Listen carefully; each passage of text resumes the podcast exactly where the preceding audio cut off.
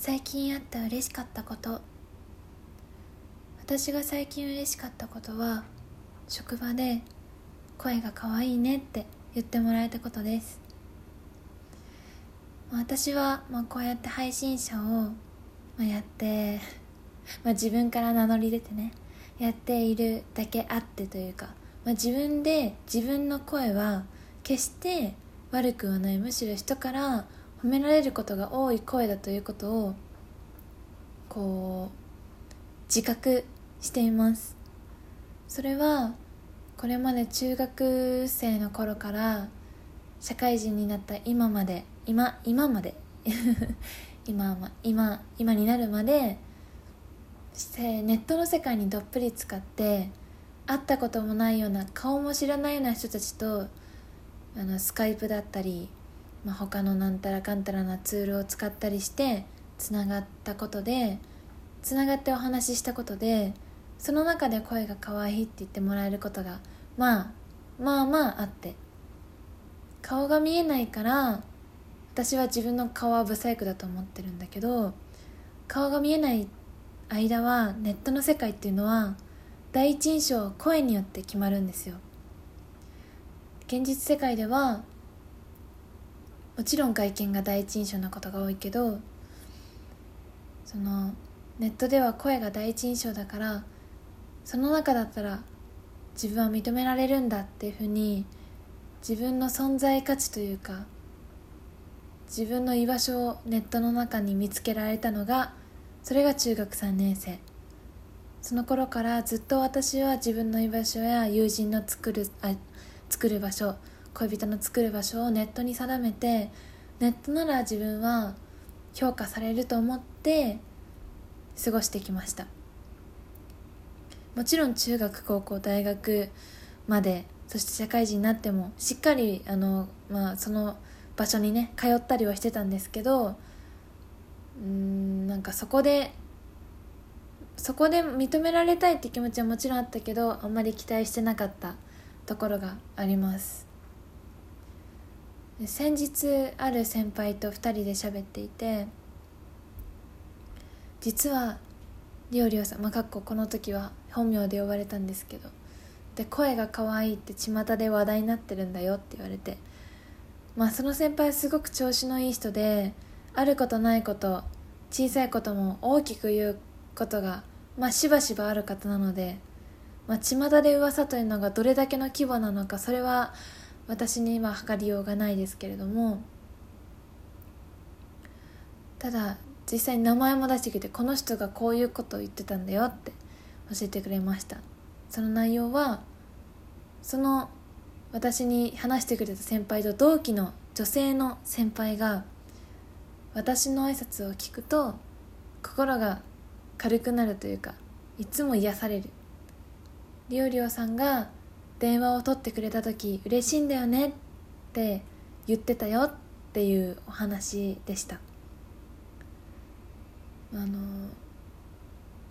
なんか声その現実世界リアルの世界では、まあ、最初の方にも申した通り顔外見が第一印象になります、まあ、自分は自分の外見に決して自信がある方ではないです。だから第一印象の時点では比較的こう声がうーん声がじゃない。あのいい印象を持たれるような顔ではないのかなと思っています。それでも声が可愛いって実際にリアルで顔を知ってる人から褒めてもらえたのは結構私としては嬉しかったし衝撃的だったんですね。そのあの細かすぎてのトンネルズさんの細かすぎて伝わらないものまねの番組でなんか全然女っ気ないのにふとした時に女が出てくる委員長みたいなネタをされてる方がいたような記憶があって。三つ編みをして眼鏡をかけて地味な女の子で「ちょっと男子ちゃんとやってよ!」みたいなこと言うけどとなんかなんか物を高いとこにあるものを取ろうとした時とかちょっとつまずいちゃった時とかそれふとした瞬間に「あっうん」って声が出ちゃうみたいなで落とされるみたいなまあそういうネタで笑えるんですよすごくでもそれのその本質本質じゃないかもしれないですけど面白いところってそのもうそのネタの名前通りその全然女っ気がない色っぽさがないようなこう体見た目の人から対極的な想像できないような色っぽい声が出てるからそのギャップというか頭の中の混乱みたいなのでえこの人からこんな声が出るの？っていう混乱で面白くなってるっていうのが、まあ、そのネタの何ですかね面白いところだと思うんですよね。でそのギャップってやっぱ面白さにつながっちゃうと思うし逆に言うとそのなんかええー、みたいななんか驚きというか人によっては場合によっては引くことになつながったりとかあると思うんです。あれは芸人さんがやっててネタとしてやってるから笑いになるけど実際にそういうことがあったら「なんだこいつこんな声出して」みたいな。で惹かれるっていうパターンも現実世界ではもしかしたらあるのかもしれないなって思ったりするんですね。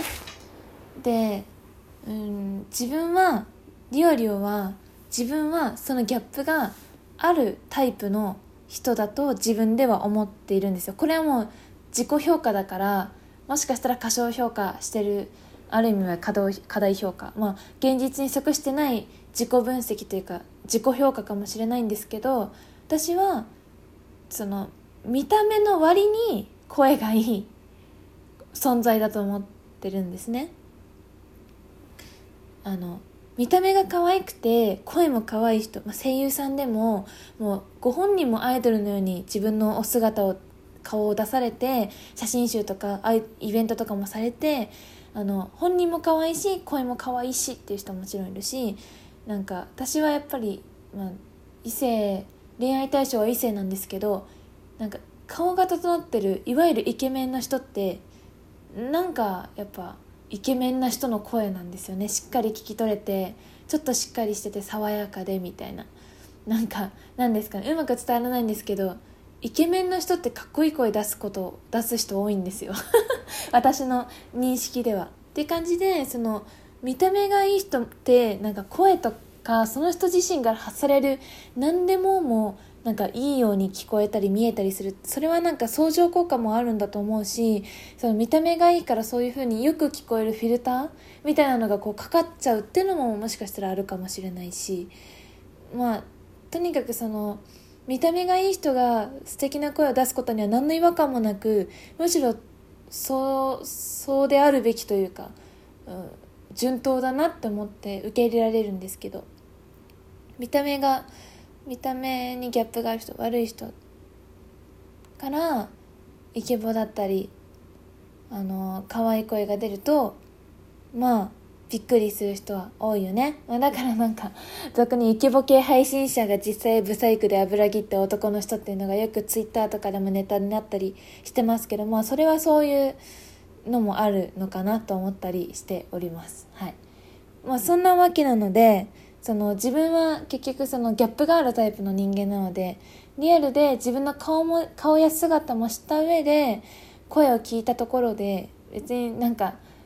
声が可愛いっていう評価にはつながらないものなのかなって思ってたんですけどなんかなんか変な声たまに出す出すよねリオリオさんぐらいの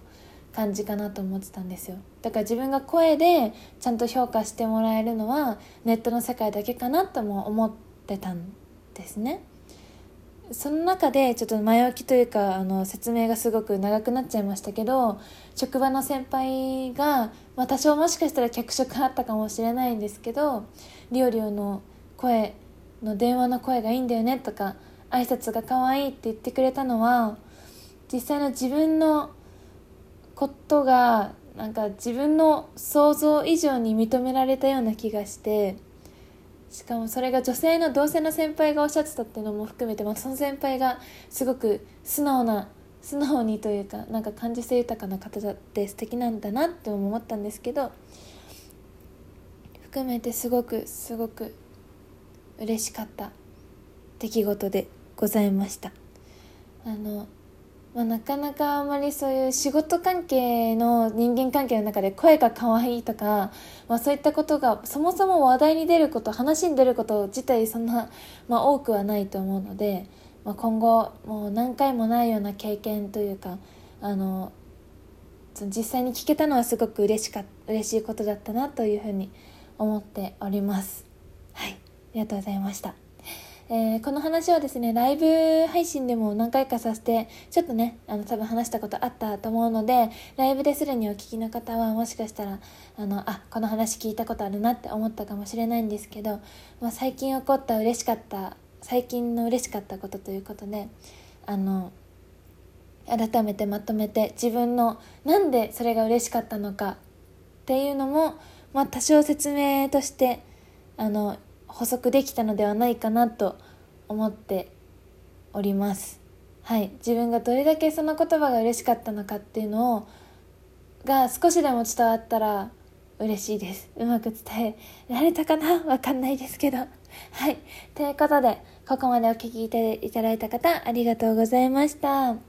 のまた是非ライブ配信やトークもまた更新しますのでそちらもお聴きいただけますと嬉しいです。それでは